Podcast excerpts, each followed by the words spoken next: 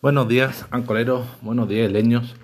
Eh, vale, esto es un episodio sobre la marcha, segundo del día, pero es que he visto una noticia que no puedo evitar dejar de compartir porque es que ahora os voy a leer, luego os pondré el enlace en el artículo, pero es que, es que, luego, luego cuando el gobierno viene eh, legislando contra el, contra el despilfarro, contra el cambio climático, por el ahorro, la gente empieza, oh, fascismo de izquierda, oh, nos quieren controlar, oh, regulación, oh, eh, incongruente, oh, que hagan otra vida buena, oh, no, socorro, mano a la cabeza, control, fascismo estatal, bueno.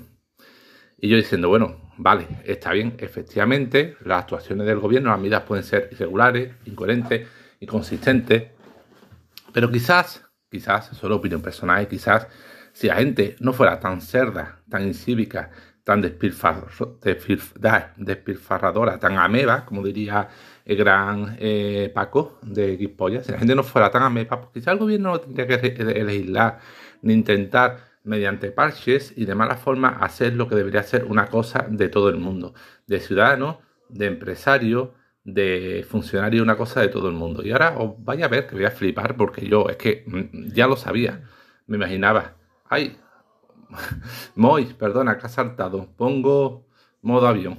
Enseguida, que creo que ha saltado. Vale, ahora. Y sigo grabando. Puesto modo avión. Eh, una noticia de 20 minutos donde habla de mm, los despropósitos de los turistas en los hoteles. Ya sabes, lo típico que vas a un hotel de buffet libre y ves platos llenos, llenos hasta arriba y que lo dejan tirado en la mesa a pesar de que luego realmente del plato y poco de lo que se come. La gente va ramblando a buffet libre como si no hubiera un mañana llevando los platos cuando lo van a comer a tercera parte. Y todo eso es comida que se tira. Vale, pues en esta noticia de 20 minutos que lleva por título Despropósito de los turistas en los hoteles, está muy curioso, hacen una encuesta, ¿vale? Han hecho una encuesta a usuarios de hotel sobre eh, prácticas incívicas en los hoteles. Vamos, yo Mm, a ver, yo no soy un santo, reconozco que alguna de estas la puedo haber hecho. Sobre todo, ahora entraré en el tema de las amenities, cuando haga alguna lo comentaré que yo, es cierto, alguna vez en el hotel, lo que reponen de botencito de gel, por ejemplo, puedo haber ramblado con ellos, me lo guardo en la maleta para que lo repongan al día siguiente y llevarme a la casa. Pero bueno, es un botecito de gel, es una cosa que en casa voy a utilizar luego. Voy a utilizar, pero es que las cositas, empiezo a leer la lista, ¿vale? Eh, la encuesta es 2.500 eh, personas, turistas mayores de 18 años. Vale. Llenarse los platos hasta arriba en el buffet y luego no comérselo todo. 81%. Vamos, señores, yo cuando voy a un hotel, a un buffet, me lleno el plato en la medida de lo razonable. No me lo llevo hasta arriba, aunque luego se vaya a comer la mitad. O sea, es un despilfarro de comida brutal. Y todos que vais, y cuando voy con mi hijo a un, buffet, a un hotel, a un buffet libre, pues le insisto a lo mismo. Solo échate en el plato lo que pienses que va a comer, no lo llenes hasta arriba. ¿Vale? Y luego la segunda que ya es flipe, no quitar el aire acondicionado de habitación en todo el día. En todo el día, es decir, eso, bueno, como yo no lo pago, como me hago lo mismo, pues yo he puesto el aire todo el día. Pero vamos a alma de los seporros, sal de habitación y apaga el aire. Que es que esto ya no es tema de que es que estás gastando una energía, estás eh, eh, echando calor a, O sea, aunque no estén a favor, en um, posicionado y coherente y, toda la idea de cambio climático, hasta escépticos como Michael Crichton, en un libro estupendo que he leído que se llama Estado de Miedo, que os recomiendo totalmente, es un punto donde habla de cambio climático y habla de las gráficas en la ciudad. Y aunque el mismo Crichton es, eh, muestra unas gráficas que hacen dudar del cambio climático, del calentamiento global de forma general, el mismo reconoce que las gráficas muestran que las ciudades hay, efectivamente, en las ciudades, en las grandes urbes metropolitanas la temperatura está aumentando de forma drástica y que eso puede deberse, si no al cambio climático, a la urbanización excesiva, porque las ciudades, el asfalto acumula calor.